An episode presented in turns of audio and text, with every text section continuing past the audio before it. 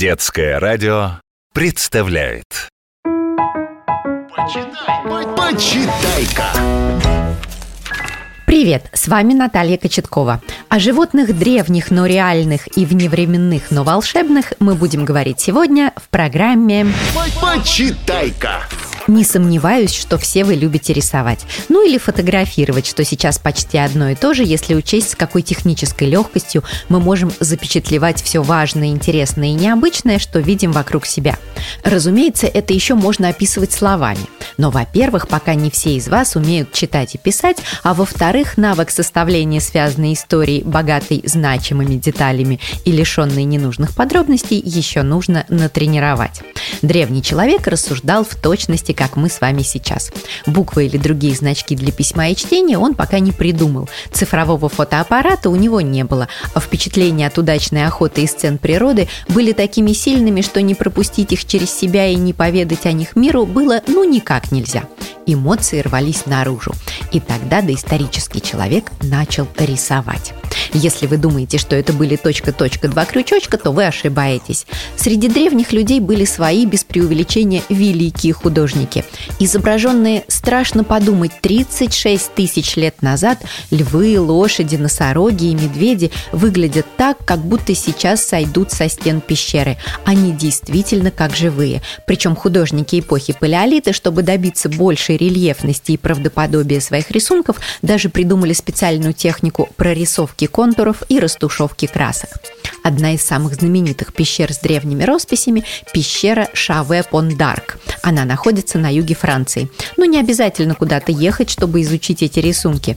Во-первых, пещера все равно закрыта для посетителей, потому что толпы туристов могли бы навредить изображениям. А во-вторых, потому что Сесиль, Аликс и Бару придумали целую историю для малышей о том, кто и как нарисовал всех этих животных. Книга так и называется «Пещера танцующих зверей». В ней есть вымышленный, но очень правдоподобный сюжет о том, как один древний юноша стал художником, а также репродукции реальных панно со стен пещеры Шаве Пондарк с комментариями. Возрастная маркировка книги 6+. Все время, что человек живет на Земле, он не уставал изучать окружающий мир и занимается этим по сей день, поверьте. Далеко еще не все закоулки земного шара исследованы и описаны, особенно если говорить о морских глубинах и лесных дебрях. Давайте же поговорим о лесе.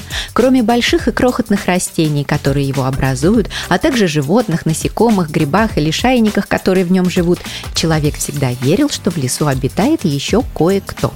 Часто именно так и говорил «кое-кто», потому что называть этого кое-кого ради красного словца не стоит, дразнить и обижать может быть опасно, а если уж встретился, то будь любезен с ним не ссориться, иначе себе дороже выйдет.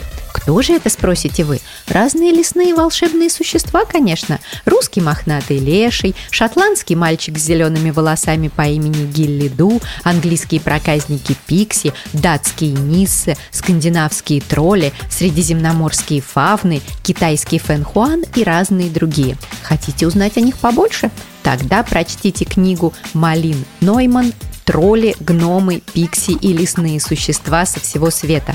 Как и положено такому изданию, она еще и очень красивая. Возрастная маркировка 0+. Почитай-ка!